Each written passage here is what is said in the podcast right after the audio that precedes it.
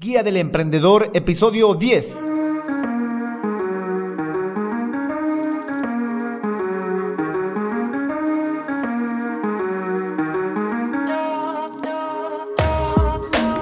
Hola, hola emprendedores, muy buenos días a todos y bienvenidos a la Guía del Emprendedor, el podcast en el que paso a paso vamos a aprender a crear y mejorar un negocio con presencia digital a través de estrategias y herramientas de marketing digital. Hoy, episodio 10 del 23 de septiembre de 2020, hablaremos de crowdfunding, una herramienta para validar y financiar nuestra idea de negocio. Pero no sin antes recomendarte que todo lo que hablamos aquí y los recursos que utilizaremos los estaré compartiendo en alexhurtadomktd.com. Por cierto, yo soy Alex Hurtado, un emprendedor digital y chatbot developer. Bueno, emprendedores, comencemos. El crowdfunding es una herramienta para validar una idea de negocio, pero también es una herramienta para analizar nuestra idea de negocio, para que podamos hacer una especie de estudio de mercado a través de la financiación colectiva para validar nuestra idea de negocio. Como tal, el crowdfunding es como un estudio de mercado a través de una fuente de financiación colectiva para validar una idea de negocio, producto o servicio. El crowdfunding es hacer que la gente compre tu servicio, financie tu idea, compre tu producto antes de que éste sea lanzado.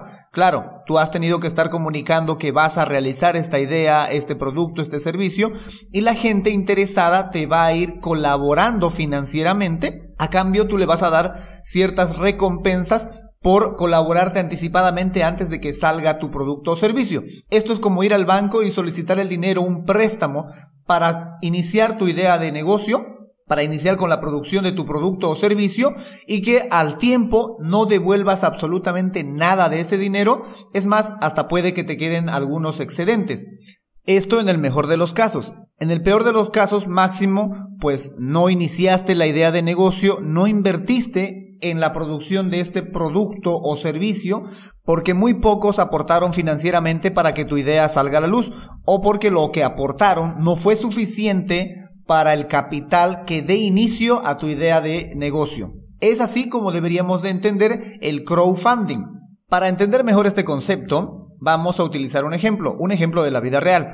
Las chaquetas Baubach, denominadas las mejores chaquetas para viaje, un invento de una chaqueta que tiene alrededor de 15 funciones muy útiles para las personas que siempre salen de viaje. Los inventores iniciaron su campaña de crowdfunding solicitando alrededor de 20 mil dólares para iniciar la producción de estas chaquetas. Tuvieron tanto éxito que en tan solo 5 horas de inicio de su campaña lograron reunir los 20 mil dólares. Y no solo eso, al final de la campaña lograron obtener más de 11 millones de dólares para fabricar estas chaquetas exclusivas para los viajeros.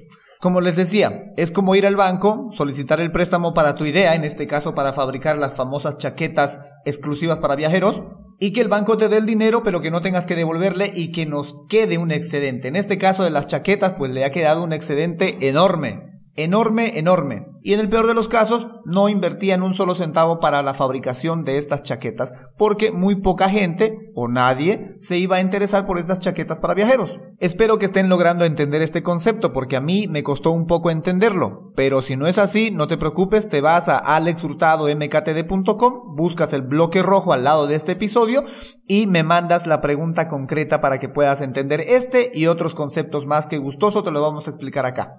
Ahora, el crowdfunding tiene tres partes muy, muy claras, muy identificables. La historia, las recompensas y el objetivo.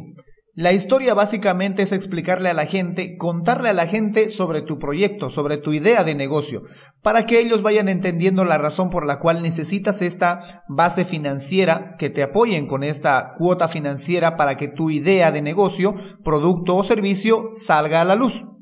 Aquí es importante que le expliques quién está detrás de este proyecto, si eres tú solo, si hay un equipo.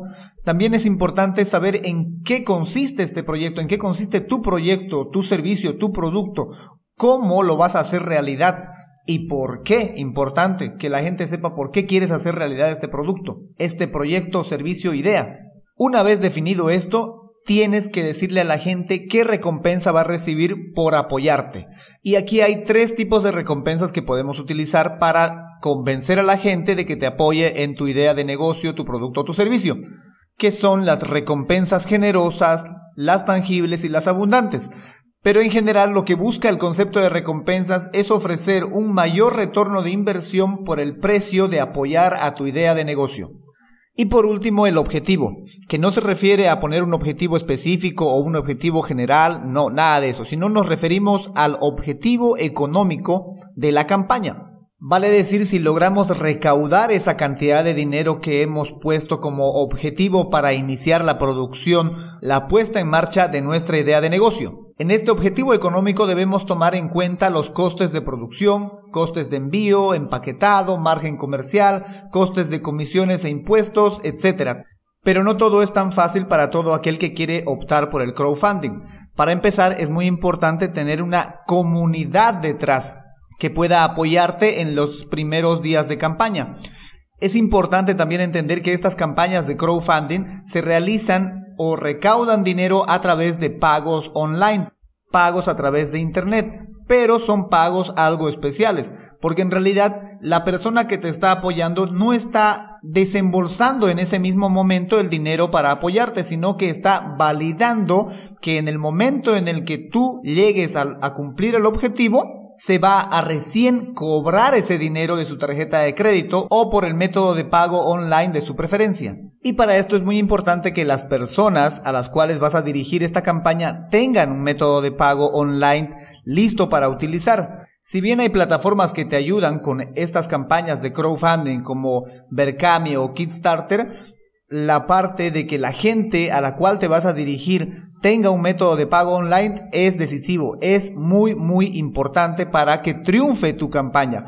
Por eso, para el caso de Bolivia o algunos países latinoamericanos, esta cosa se complica porque la gente no tiene la costumbre de utilizar pagos online y encima las plataformas que hacen los pagos online no validan este tipo de pagos. O por lo menos yo no me he enterado que hay alguna que lo haga. Si hay, conoces alguna, por favor házmelo conocer en la caja de comentarios que gustoso nos ponemos a estudiar el tema y quién sabe, armamos una campaña de crowdfunding con alguna de las tantas ideas que vamos a tener aquí en la guía del emprendedor. Que esto último que acabo de decir no suene a que no podemos utilizar el crowdfunding como estrategia para validar y analizar nuestra idea de negocio. Más que seguro, que con un poco de creatividad e investigación tal vez podamos adaptar este concepto a nuestra idea de negocio. A mí se me ocurren algunas adaptaciones para con mis ideas de negocio que ya iré aplicando, pero para que esto me funcione bien debo de ir acumulando primero comunidad. En el siguiente episodio, el onceavo de este podcast, continuamos con la fase de análisis de mercado, pero ahora nos vamos a ir al análisis de competidores,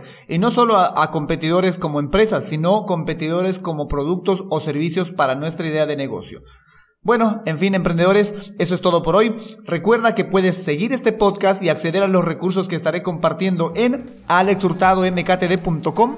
Ahí encontrarás tanto las notas del episodio de turno como los links a los que haga referencia. También hay un bloque de color rojo a tu derecha si estás en una computadora o al final, si estás en un celular, un bloque rojo en el cual puedes hacerme llegar tus preguntas o consultas que gustoso te estaré respondiendo aquí en el podcast. Muchas gracias por escucharme y sobre todo gracias por emprender con este podcast. Será hasta un próximo episodio. Chao, chao.